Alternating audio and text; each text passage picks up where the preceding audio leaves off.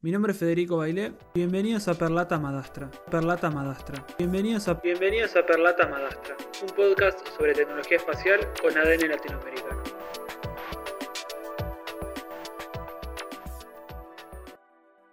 Hola a todos y bienvenidos a Perlata Madastra, un podcast sobre tecnología espacial con ADN latinoamericano. Mi nombre es Federico Bailé y en este primer episodio estaré entrevistando a Miriam González. Creo que no hay mejor manera de presentarla que comentando que su usuario en todas las redes es Mapanauta. Queda claro el enfoque. Ella nació en México, pero luego, como menciona en la entrevista, fue recorriendo el mundo y alimentando su amor por los mapas. Así que sin más preámbulo lo dejo con Miriam y sus reflexiones sobre democratización al acceso de datos geográficos, comunidades en GIS, OpenStreetMap y lo que están haciendo actualmente en App42. Espero que lo disfruten tanto como yo. Hola Miriam, ¿cómo andás? Te, agradezco por, sumarte a este podcast. La verdad que estoy muy contento de que estés aquí conmigo. Em, la verdad que estuve preparando una. Intenté preparar una intro o mini bio tuya y me sucedió lo siguiente: empecé a ver en, en, LinkedIn, empecé a ver en notas que te han hecho y demás, y siempre que quería preparar un párrafo me quedaba corto, sentía que dejaba algo afuera. ¿Cómo podrías resumir tu carrera, eh, vos que la conoces más que yo? Sí, sí, sí. No, gracias por la invitación, Federico. Te agradezco mucho este, que me tengas aquí en el podcast, contestar por acá. Pues eh, yo diría que, que, ¿cómo se llama? Casi siempre también se me complica mucho porque de repente, ¿qué quiero decir aquí? ¿Qué quiero decir allá?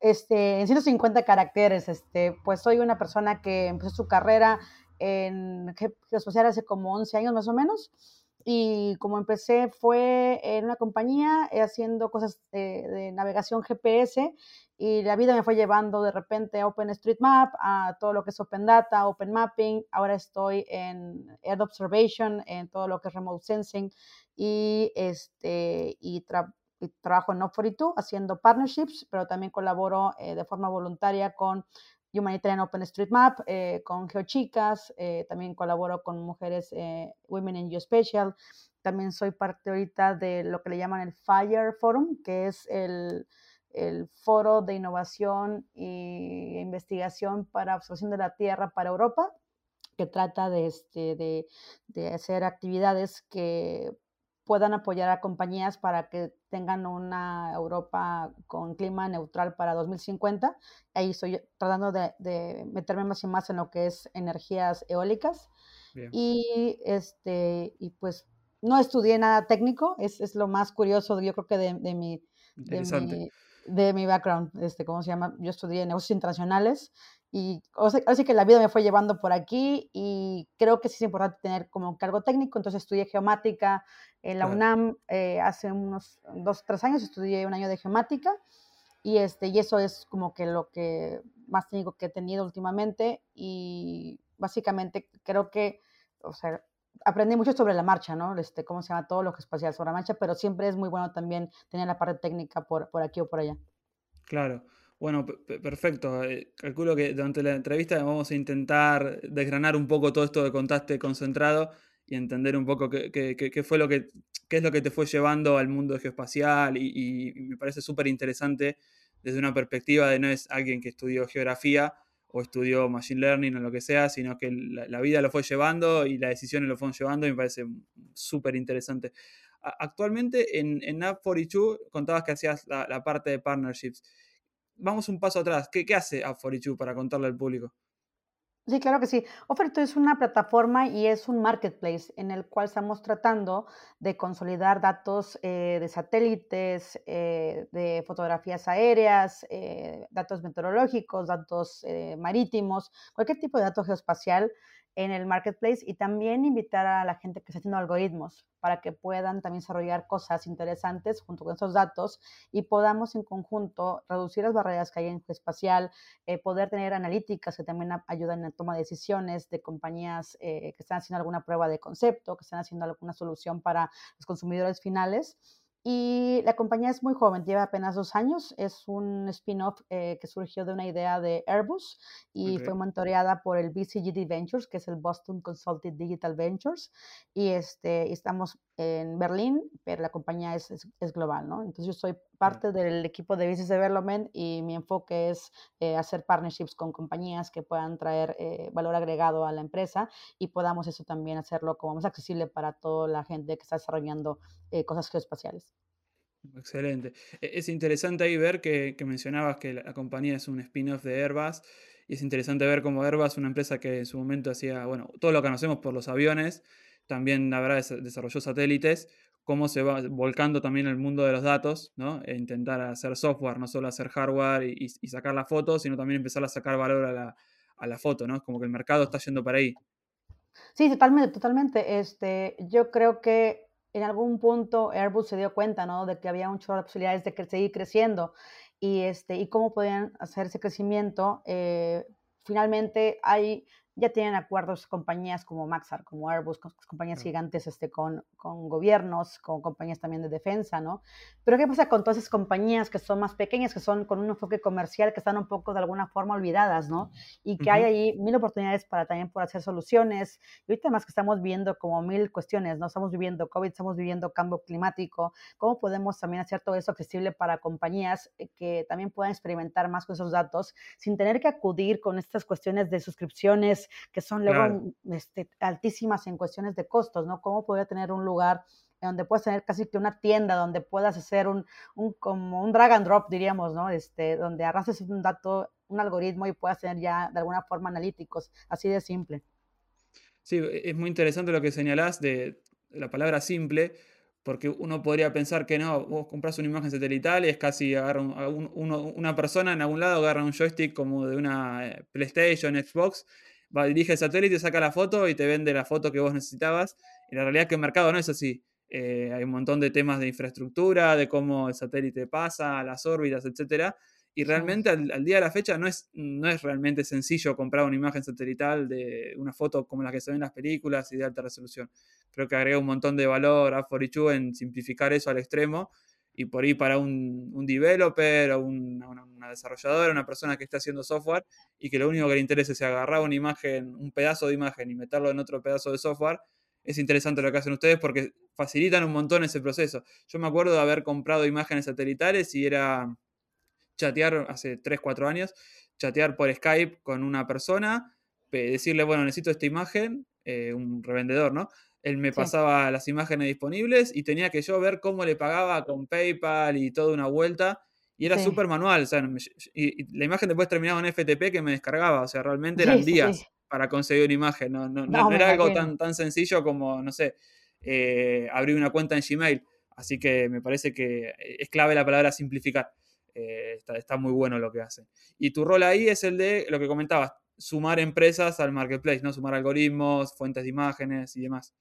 Sí, así es. es mi función es eh, detectar de alguna forma eh, compañías que puedan traer valor agregado a la plataforma y al marketplace, ver qué están haciendo, si son satélites, eh, ver cuándo están lanzando, si ya tienen en órbita, también muy enfocado en la parte de calidad, ¿no? ¿Qué están trayendo también para que la gente, o sea, de alguna forma sí crea que tiene valor lo que estamos trayendo en, el, marketplace. Y también en cuestión de algoritmos, también qué se está desarrollando, en qué regiones, eh, cómo fueron eh, entrenados los modelos, todo eso de alguna forma sí soy como, eh, de alguna forma el primer filtro para ver si sí tiene el potencial para llegar a ser partners o más bien si todavía están en una etapa tal vez muy temprana, de, por ejemplo una startup todavía que es pequeñita, podemos ver que tal vez en ese momento no es todavía este, viable, pero en un futuro, cuando ellos estén un poquito ya más maduros con su producto, podríamos volver a hablar, ¿no?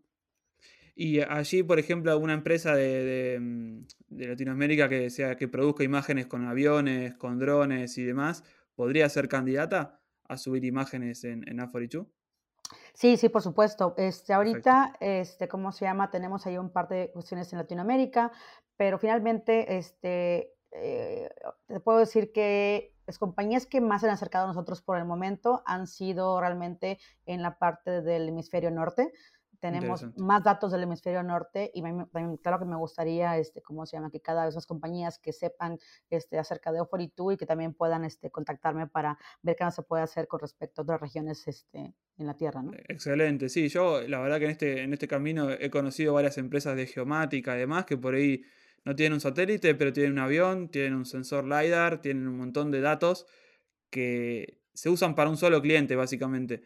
Y sería muy interesante, creo que abrir un poco la cabeza y disponibilizarlos en otros lugares para que gente de otras partes del mundo los consuma, ¿no? A veces no es información, una imagen día a día, pero una imagen de archivo quizá para un área que no haya cambiado demasiado es súper súper relevante, ¿no? Es más importante la resolución de la imagen que la resolución, eh, digamos, de actualización. Así que me parece que sería interesante que haya empresas de Latinoamérica que generan imágenes por ahí que, que, busquen estos caminos. O sea, no quedarse con el dato, ellos sentados arriba del dato, sino abrirlo e intentar, bueno, sacarle más valor, ¿no? No estamos hablando de regalarlo tampoco. Sí, no, por supuesto.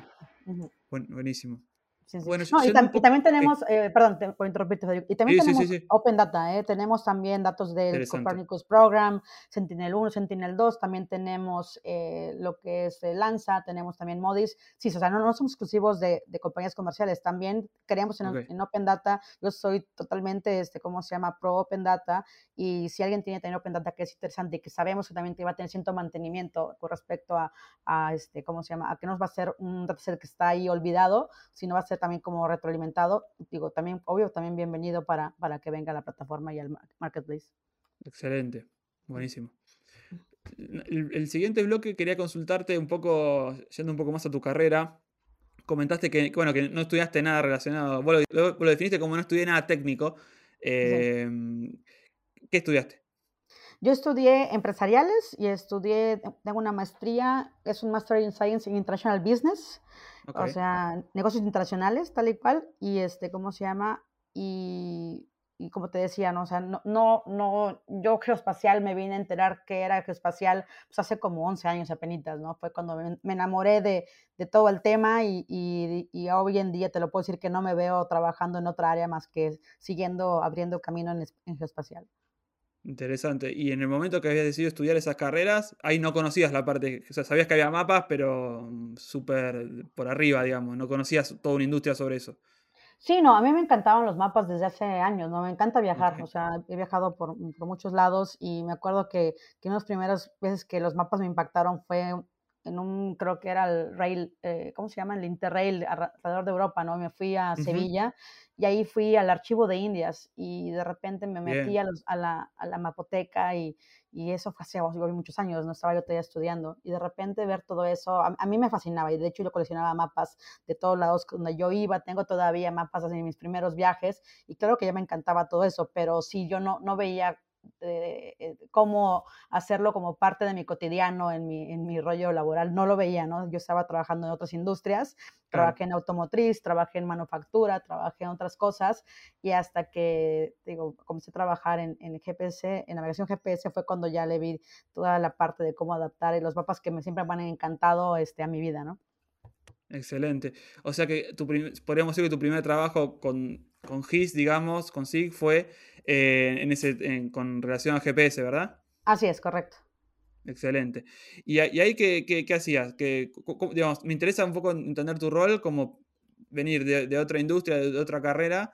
¿Cómo, fue tu primer trabajo en, en, una empresa ya dura y directamente dedicada a lo que era posicionamiento y datos georreferenciados?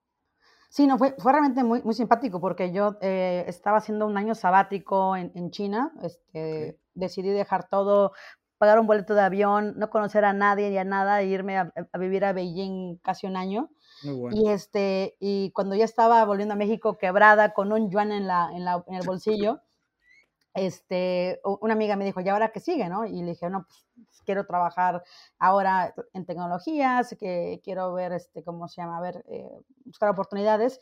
Y ella eh, me comentó, oye, la compañía donde yo trabajo está buscando a una persona que represente Latinoamérica. Este, y es una, una aplicación que se va a usar en los teléfonos, eh, en los smartphones, y que va a llevar navegación GPS. Y ahí te estoy hablando antes de, de Google Maps, antes de, de, lo que era Waze, ¿no? Entonces dije, ah, pues suena interesante. Entonces me entrevistaron, eh, eh, ¿cómo se llama? Y la compañía estaba en Silicon Valley, California, se llama Telenav la empresa. Entonces me quedé trabajando ahí y, este, y fue cuando realmente yo ayudé a introducir lo que era navegación GPS a todos los teléfonos eh, en el grupo de América Móvil en, en Latinoamérica y este, como sea que todo es la marca Claro y todos estos, y este, y fue cuando me empecé también a involucrar cada vez más en la parte de, los mapas, ¿no? Que finalmente se compraban en algún momento a otras empresas y luego se empezó a ver también la opción de OpenStreetMap. Fue cuando también yo me enteré, o sea, que eran Open Data y que era OpenStreetMap, que también yo no sabía nada de esto hasta que me empecé a involucrar y dije, wow, a ver cómo está la cosa aquí. Y empecé a ver varios lados, ¿no? Empecé a ver de repente, como era una compañía que era la pionera de navegación GPS en Europa usando OpenStreetMap, de repente vi mapas de, de, por acá, ¿no? De Alemania, de otros lados, y decía, wow, está increíble. De repente los empiezo a comparar con México, otros lados, y dije, ¿qué es esto, no? ¿Qué se puede hacer para mejorar los datos de todos estos mapas en, en mi región, ¿no? Que yo estaba en ese momento viviendo en México. ¿Estaban incompletos los mapas en México? Sí, súper vacíos, súper vacíos. Sí. Y cuando estaban ya acá en Europa, ya mapeando casi que botes de basura en las calles, pues porque estaba todo lo demás ya agregado, en México ni siquiera había calles, ¿no? Por ejemplo. Entonces empecé a ver cómo podía yo también como parte de, mi interés por mejorar datos en, México y Latinoamérica, ver quién estaba también trabajando en eso, hacer este, junto con otro grupo de, también de voluntarios, eh, hacer mapatones, hablar con universidades, hablar con gobiernos locales, para que cada vez se fuera como de alguna forma eh, compartiendo conocimiento de qué más se puede hacer con los datos este, colaborativos, ¿no? Excelente. Y ahí digamos que se puede decir que ese fue el primer paso tuyo en las comunidades de GIS.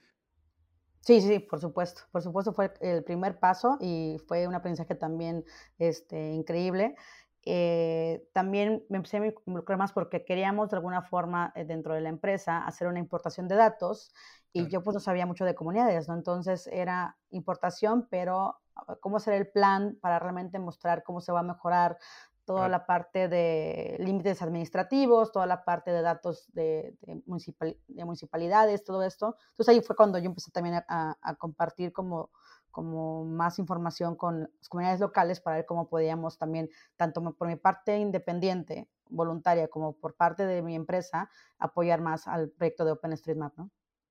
Y, y allí en México si bien estaba bastante poco cargado OpenStreetMap, había ya una comunidad de mapeo, había eventos de, estos, estos, como le llaman, mapeatón o hackathon de, mapas, o vos tuviste que medio levantar la bandera y, encarar. Eh, había eh, en el rancho electrónico una como reunión, creo que, si recuerdo bien, era semanal eh, para hacer mapas, este, ¿cómo se llama? Pero como que le faltaba un poquito de difusión, entonces junto con más gente que también estaba muy interesada, fue como comenzamos a, levantar la, la, voz y levantar la mano para hacer cosas como universidades, ¿no? Y uno de los eventos que hoy en día recordamos más es, imagínate, o sea, es un evento donde tuvimos 81 personas participando. Hoy en día con, con Corona y todo esto, pues imagínate, o sea, es algo que se siente inimaginable el día de hoy, ¿no? Sí, totalmente. Totalmente. Y ahí digamos que comenzó, como que se le dio un empujón fuerte a la comunidad y comenzaron, digamos, se, vio rápidamente un incremento en, las calles mapeadas y un poco en la capilaridad de los mapas, o eso llevó más años todavía?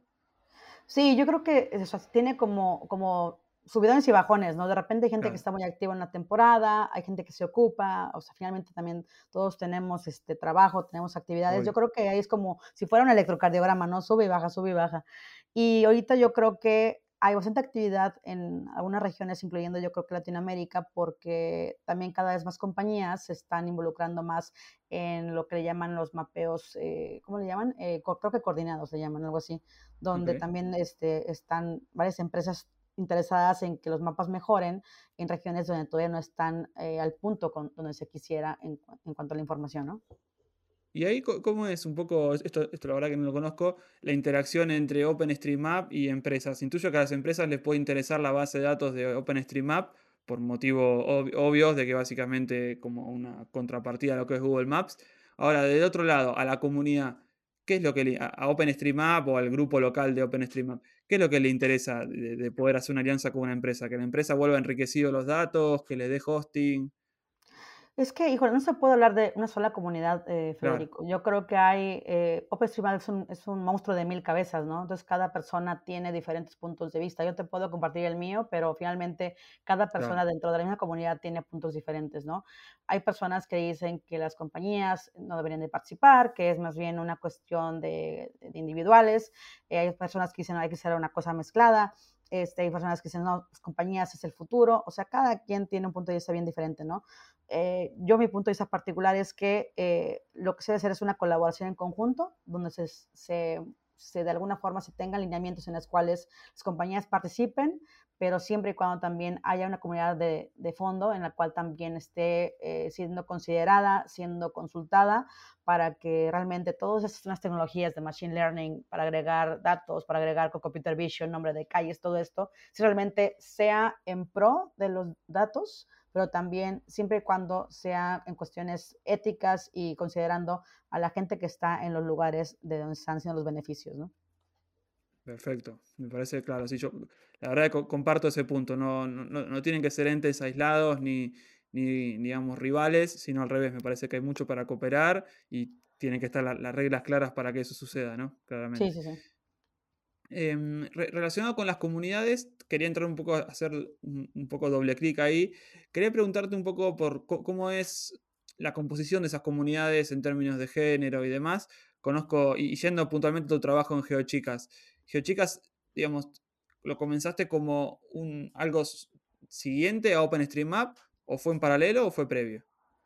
Yo creo que fue paralelo y fue no pensado así, o sea, fue algo súper espontáneo.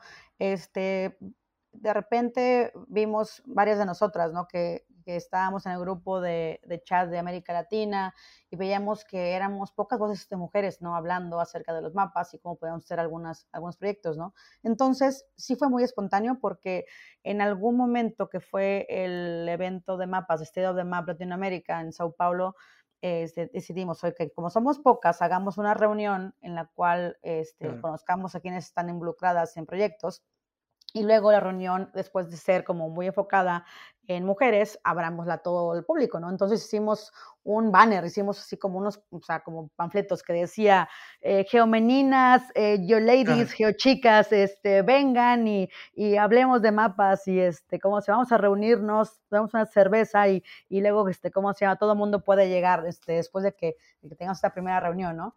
Y así fue como comenzó. Realmente este, vinieron varias, este, varias mujeres a esta reunión, hablamos varios puntos que queríamos también discutir en el, en el evento principal y fue algo súper espontáneo donde realmente eh, sí empezamos a ver cómo este, hacer las cosas en conjunto, enfocadas a, mejora de los mapas y, fue, así fue como se fue convirtiendo la iniciativa de, de GeoChicas, ¿no?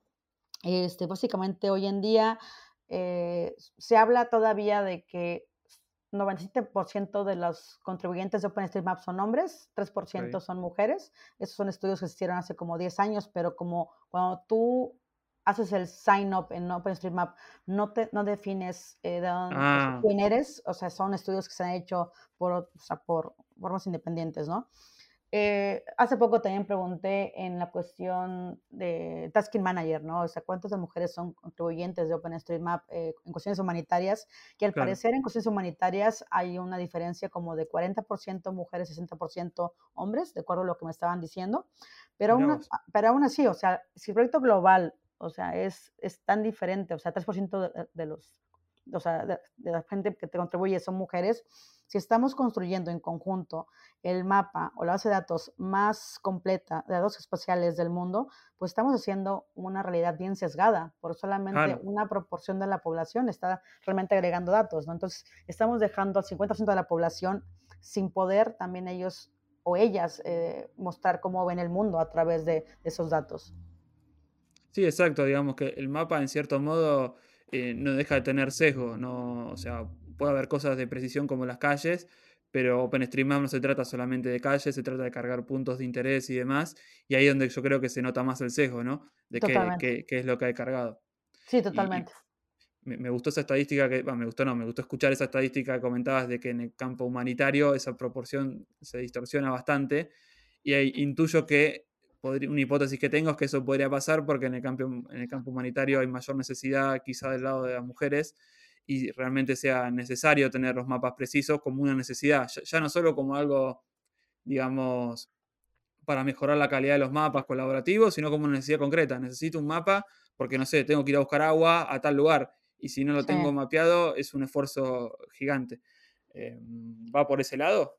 Eh, que... Sí, yo creo que hay una cuestión también mucho de, característica, ¿no? Y yo creo que eh, cuando hablamos de, del Tasking Manager sabemos que es una tarea que puede ser eh, de un terremoto, que puede ser de un, este, ¿cómo se llama? Ahorita lo que pasó en Alemania, ¿no? Por ejemplo, lo de los...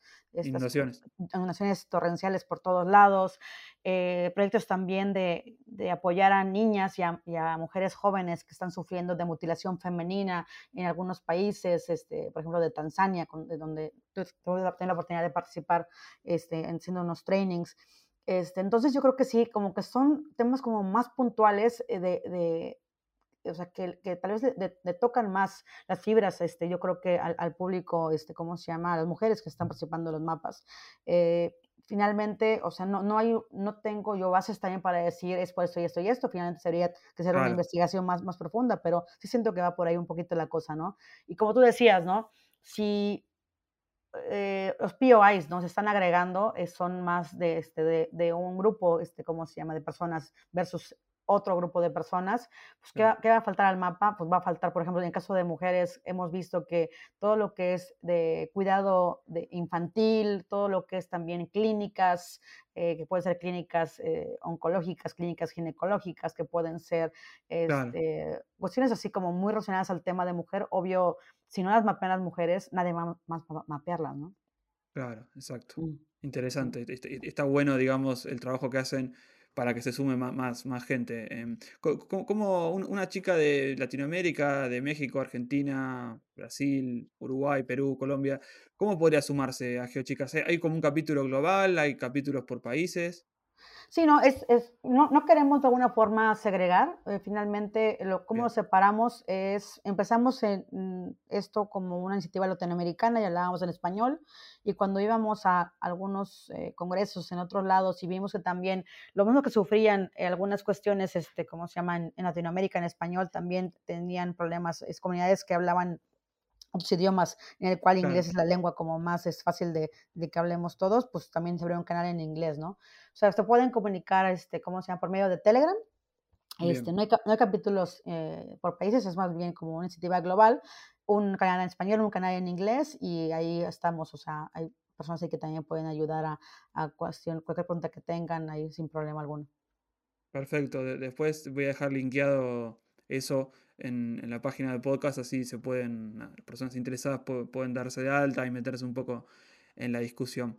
Em, yendo un poco, comentabas que también estabas en el directorio de, de OpenStreetMap humanitario, ¿verdad? Sí, sí, sí, estoy, ahorita soy parte del, del, consejo directivo, este, ya este es mi segundo año, este, ¿cómo se llama? Soy presidenta de, de, este, de este término, de este, de este periodo, y va a haber elecciones en un par de meses más, en los cuales va a estar, va a estar bueno, yo creo, la, la cosa. ¿Y de qué, de qué, se trata ese, digo, a diferencia de, de OpenStreetMap, puntualmente, de, qué se trata esta organización? Sí, yo creo que eh, si lo hablamos un poquito eh, simplista, es OpenStreetMap es como la, el proyecto como global, como donde, donde está todo, ¿no? Estamos todos bajo la umbrella, bajo la sombrilla, perdón, geochicas, humanitarios, es, OpenStreetMap es todo, ¿no? Y humanitaria en OpenStreetMap es la parte que se enfoca en las cuestiones de desastres, en las cuestiones que requieren también uh, enfocarse en países que están viviendo alguna crisis política, crisis humanitaria, este, y también temas que pueden ser como más, más puntuales, ¿no? Como lo que te decía también de la parte de, de mutilación femenina, por ejemplo, ¿no? Entonces, son proyectos que sí requieren como más eh, atención en cuestiones de tiempo, se puede decir, porque puede ser si hoy hubo un terremoto, vas a querer de alguna forma dar datos para, para alguna organización que va a hacer ayuda en las próximas 24 horas, 48 horas, ¿no? Entonces sí es una cuestión como más de rapidez. Eh, y con respecto a OpenStreetMap, que finalmente cada quien puede mapear lo que le interese a su propio ritmo, a su propio tiempo. La cuestión humanitaria sí es, puede ser también con objetivos a largo plazo, como los actuales que también tiene la organización, que es los, últimos, los próximos cinco años eh, mapear 94 países y un billón de personas que están siendo afectadas por crisis, como te decía, de, este, no sé, de hambre, pobreza, este, políticas y mil cosas más, ¿no? Y, o también están sufriendo en este momento algún, algún desastre. Pero e, e, es, la cuestión, la diferencia más bien yo creo que es la, la rapidez con que se requieren las respuestas. Ajá, perfecto, está bien. Y digamos, llegaste a, ese alto nivel a partir de involucrarte, de tu, de tu track record en otras eh, comunidades y demás, digamos, es, es, así, es involucrarse, meterse y, trabajar, no, hay otra manera. Sí, yo creo que este, finalmente eh, yo creo que me ayudó un par de cosas, ¿no? Este, eh, ayudar a coordinar mapatones y también tener ese como vínculo con, con gobiernos locales, este, con, con gente que estaba interesada en, en OSM. Y este, estuve también colaborando con algunas eh, iniciativas también para apoyar desastres en, en, México cuando fue lo del terremoto. También ahí pude colaborar con algunas cuestiones y, y ¿cómo se llama? Y también eh, también apoyé dar como de forma voluntaria algunos trainings en Guatemala, algunos trainings en Tanzania. Entonces, sí, de alguna forma como que traté de, de, cuando tenía yo un poquito de tiempo y lo podía combinar con otras cosas, este, apoyar en, lo que yo pudiera. Y, este, y en algún momento me dijeron que iba a haber elecciones, que si me interesaba ser parte del board, eh, ser, parte de, de, la gente que estaba proponiendo para, para ser electa. Y, este, así fue como, como llegué a ser este, parte del board. Buenísimo, buenísimo. Felicitaciones por la verdad que no, no, es, no, es, trivial llegar a esos lugares. Em, respecto, nombramos varias comunidades ya, te quería consultar cómo es, si hay interacción, si cada, cada, comunidad es una isla o efectivamente hay interacción entre ellas. Intuyo que hay gente, bueno, como en tu caso que participas de varias, eh, pero ¿hay interacción así o hay también un poco de egos y disputa como en toda actividad humana? Sí, yo creo que siempre va a haber de alguna forma gente que, que piensa de forma diferente y, y, y, de alguna forma vas a poder eh, respetar lo que dicen y cada quien tiene su punto y hay gente que va a tomarlo de forma personal y va a pensar en algún conflicto, ¿no? Yo creo que eso siempre va a haber, ¿no? Es naturaleza humana, como, como, tú dices, ¿no? Este, yo ahora que vivo en Berlín, este, antes de la pandemia traté de ir a, a los grupos aquí de Berlín y fui recibida, o sea, súper bien, la gente increíble, y obvio están aquí ya en, un nivel así totalmente otro, ¿no? Con respecto a lo que, lo que hemos visto, como te decía, ¿no? En Latinoamérica, por ejemplo, ¿no? Entonces, yo trato de, siempre, este, ¿cómo se llama? Si estoy en un lugar u otro, en un evento u otro, tratar de, de, ver qué pasa ahí, quiénes son las personas con las que puedo contactar y platicar un poquito sus experiencias y aprender también de todos ellos, ¿no? Creo que eso es bien importante. Eh, eh, actualmente, yo soy también obvio por el tiempo que también se, se yo dedicaba antes, ahorita con respecto al tiempo actual está más complicado, ¿no? Ahorita sí siento como que, como que ya no estoy participando tanto en OpenStreetMap Latinoamérica, que sí lo extraño un poco, porque finalmente también son discusiones bien interesantes, pero también pues, por trabajo y por otras cosas se complica la cosa. Pero yo creo que, aunque son comunidades de alguna forma eh, que están en diferentes lugares, siempre hay un chorro de respeto, generalmente este, como se obvio, siempre hay temas como que más complicados en los cuales hay gente que se apasiona muchísimo y, bueno, este, ¿cómo se llama? Y es más complicado eh, llegar a, un acuerdo, pero creo que siempre debe haber una, una cuestión de cordialidad, siempre, ¿no? Eh, Otro ejemplo que tengo, o sea, es, digo, tú sabes que soy parte de Geochicas y, y siempre trato de, impulsarlo lo más que pueda, eh, compartiendo las experiencias y todo esto. Y también eh, estoy en el grupo de Slack de Women in You Special, que se podía ver como si fuéramos competencia, pero para nada, ¿no? Al contrario, tratamos de ver cómo aprendemos una de la otra, este, como sea, cuando yo estoy haciendo una cuestión de algún congreso que también quiero que haya más difusión o, más mujeres, y ellos también están haciendo lo suyo, o sea, siempre tratamos de colaborar, ¿no? También con más grupos que están haciendo cosas similares, pero cada quien tiene un, enfoque, yo creo, también de alguna forma más distinto, ¿no?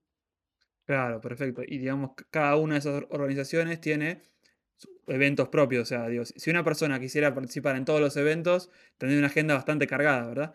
Sí, sí, sí. O sea, la verdad, este, así que dejas de trabajar, ¿no? Si quieres participar en todos los eventos. Sí, sí, sí. Perfecto. Y una pregunta que te quería hacer es respecto de, bueno, la, pandemia y, y, el pase a la virtualidad, respecto a la presencialidad. ¿Crees que eso colaboró en que más gente se sume y demás? Por ejemplo, en mi caso, yo he podido participar de por ahí conferencias y demás cosas que antes implicaban viajar y la verdad que poder participar virtual me abrió bastante las puertas. ¿Crees que eso también sucedió en las, en las comunidades de GIS? Sí, yo creo que sí, fíjate. Eh, yo creo que, obvio, digo, podemos de la pandemia hablar mil, cosas, ¿no?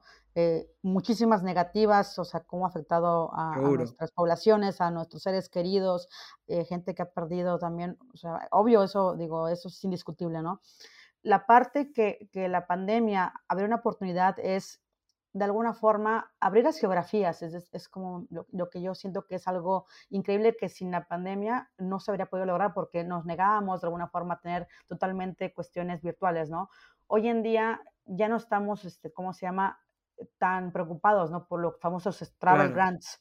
O sea, los, estos, las becas de, de, viaje, ¿no? Porque era también, híjole, quieres traer a una persona que hable de tal y tal lugar, este, ¿cuándo tienes de, de, de fondeo para poder asignar esos recursos, ¿no? Entonces, hoy en día, con una, una conexión de internet más o menos decente, tienes a gente que antes no podía viajar por falta de recursos, por falta de los, de los este, becas, por falta también de tiempo, por sus trabajos. Entonces, y también asistir, también tú eh, desde tu, desde tu casa, desde donde te encuentres, o sea, con tu internet puedes estar en, en mil conferencias. Claro. Eh, también obteniendo todo ese conocimiento por todos lados, ¿no? Entonces yo creo que sí, el futuro yo lo veo híbrido totalmente, yo lo veo híbrido, yo creo que ya no vamos a, a tener en el futuro eventos cerrados en los cuales, o sea, no, no podemos participar. Yo creo que el conocimiento tiene que ser abierto, tiene que ser eh, compartido y tiene que ser enriquecido por cada uno de nosotros, ¿no? Y creo que eso es algo que nos enseñó mucho este año y medio eh, trabajando remoto de nuestras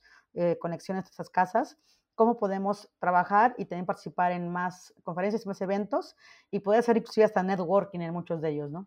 Exacto, ese, ese, es el gran desafío de los eventos virtuales, ¿no? Poder hacer sí. el, el, networking que, que, había en otros. Pero me parece que sí complementa muchísimo la posibilidad de que haya speakers de otros lugares o mismo asistentes que lo puedan seguir el evento, que antes era, ok, si no podía viajar, podía ver algún resumen o si subían el video a YouTube, que obviamente eso cuesta plata, grabarlo y demás. Sí. Así que creo que está, está, está muy bueno. Y, te, y, también se hicieron esfuerzos, ¿no? En, en el networking, digo, hubo hubo sí. trabajo en intentar mejorarlo. Eso la verdad que coincido que, que, fue un buen aspecto. Como para ir cerrando, me quedan dos preguntas. Eh, obviamente te, te, agradezco el tiempo y, y, no quiero consumir más de tu tiempo, así que las dos últimas preguntas que me quedan es respecto a cómo ves la situación en México del mercado de tanto de analítica geoespacial, de captura de imágenes. Hace unas semanas una empresa mexicana envió un satélite, un nanosatélite, si mal no recuerdo, ¿Crees que se está moviendo? ¿Hay un mercado emergente? ¿Cómo lo evalúas?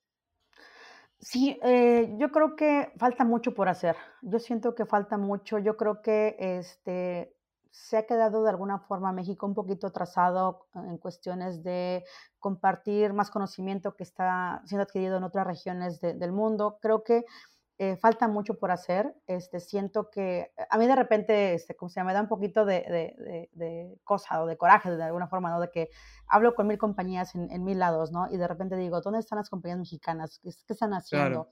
Este, conozco muchísima gente haciendo cuestiones de código, cuestiones, este, ¿cómo se llama? Eh, súper interesantes, pero tenemos una cuestión que creo que también es, es importante mencionar, ¿no?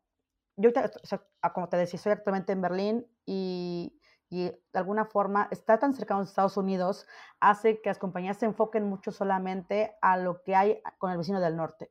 Claro. Y se nos olvida también que hay oportunidades también en otras regiones, como puede ser Europa, como puede ser también la Asia-Pacífico.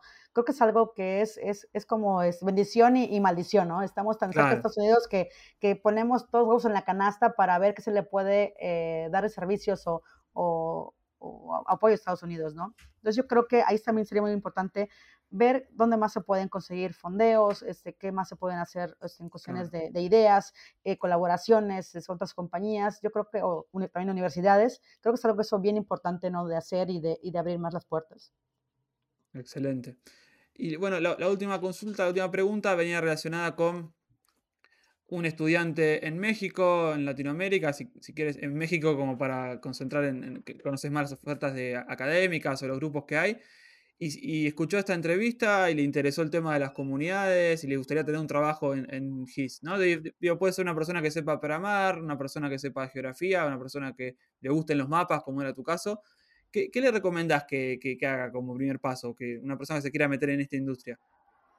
Sí, yo creo que eh, definir, porque finalmente geoespacial es un tema tan, tan grande, inmenso. como te decía, es inmenso, ¿no? Yo empecé con GPS, este, hoy en día llevo dos años enamorada de remote sensing y eh, observación de la Tierra. Y yo creo que sería bueno, ¿no? Dentro de todo lo geoespacial, ¿qué es lo que te interesa más, ¿no? Dentro de eso que te interesa más, ¿qué universidades o qué compañías están haciendo cosas súper interesantes que a ti te gustaría participar? Yo creo que es eso, así como lo, lo, primero, ¿no? Como definir lo que más te apasiona y empezar a, a, seguir como por ahí un poquito que están haciendo, ¿no? Otra cosa que, creo que es muy importante es, dentro de eso que, te está apasionando, es si hay alguna comunidad que ya está haciendo cositas, que ya está haciendo como trabajo voluntario, que si hay algún internship eh, disponible, alguna compañía que también suena interesante. Creo que eh, al principio va a ser trabajo voluntario y trabajo de alguna forma pues, como internship y ya eso te va a abrir como puertas para tener ciertas bases y ya poder ir brincando a otras oportunidades. Yo creo que, que no se desesperen porque a veces también cuando somos jóvenes como queremos ya este, llegar a la posición como final este, en, la, en la primera contratación, ¿no? Yo les digo que híjole, que, que, a veces no es sencillo. Digo, a mí también finalmente me costó años, este, ¿cómo se llama?, de, de trabajo voluntario, de estar por aquí, por allá experimentando.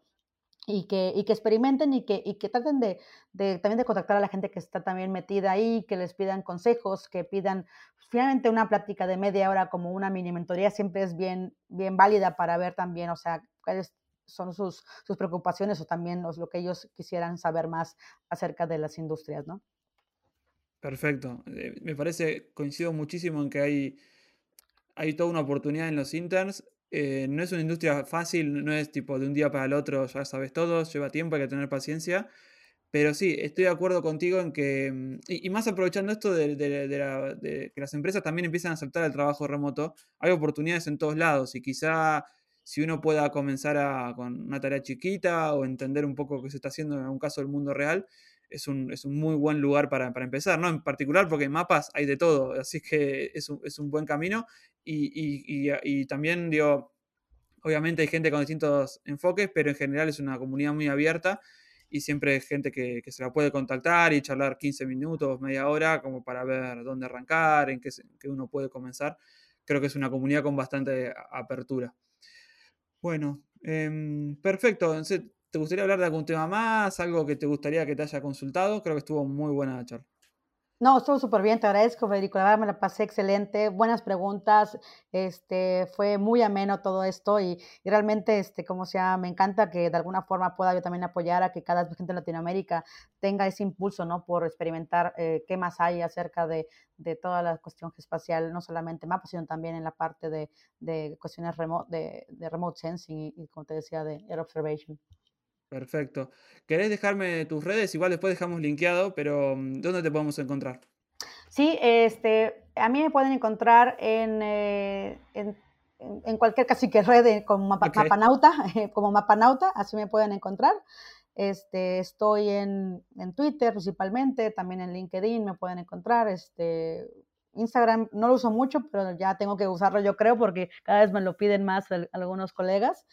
Este, y GeoChicas, en GeoChicas OSM está también en Twitter. Eh, como se llama, todo lo de Op42, eh, pueden también encontrarlo en Op42-bajo en, en, Twitter y también en el blog. Eh, todo lo que es del proyecto de Hot OSM, también hay blogs, también está ahí la, la, página de Hot OSM donde pueden también checar qué está pasando respecto a proyectos. Entonces, y del proyecto de Fire, ah, Fire Forum también pueden checarlo también en línea. Excelente, después, después dejamos todos los links debajo. Bueno, Miriam, te agradezco muchísimo tu tiempo. Gracias por haber participado. Gracias por, por todo. Cuídense mucho y suerte.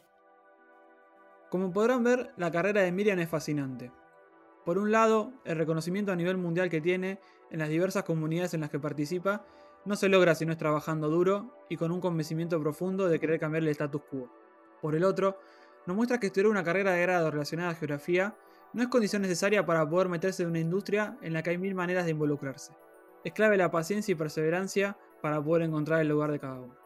De esta manera me voy despidiendo. Espero que lo hayan disfrutado. Les agradezco por haberme acompañado. Les recuerdo que en Twitter me pueden encontrar como arroba Federico Baile. Los espero en dos semanas con un nuevo episodio de Perlata Madastra. Muchas gracias.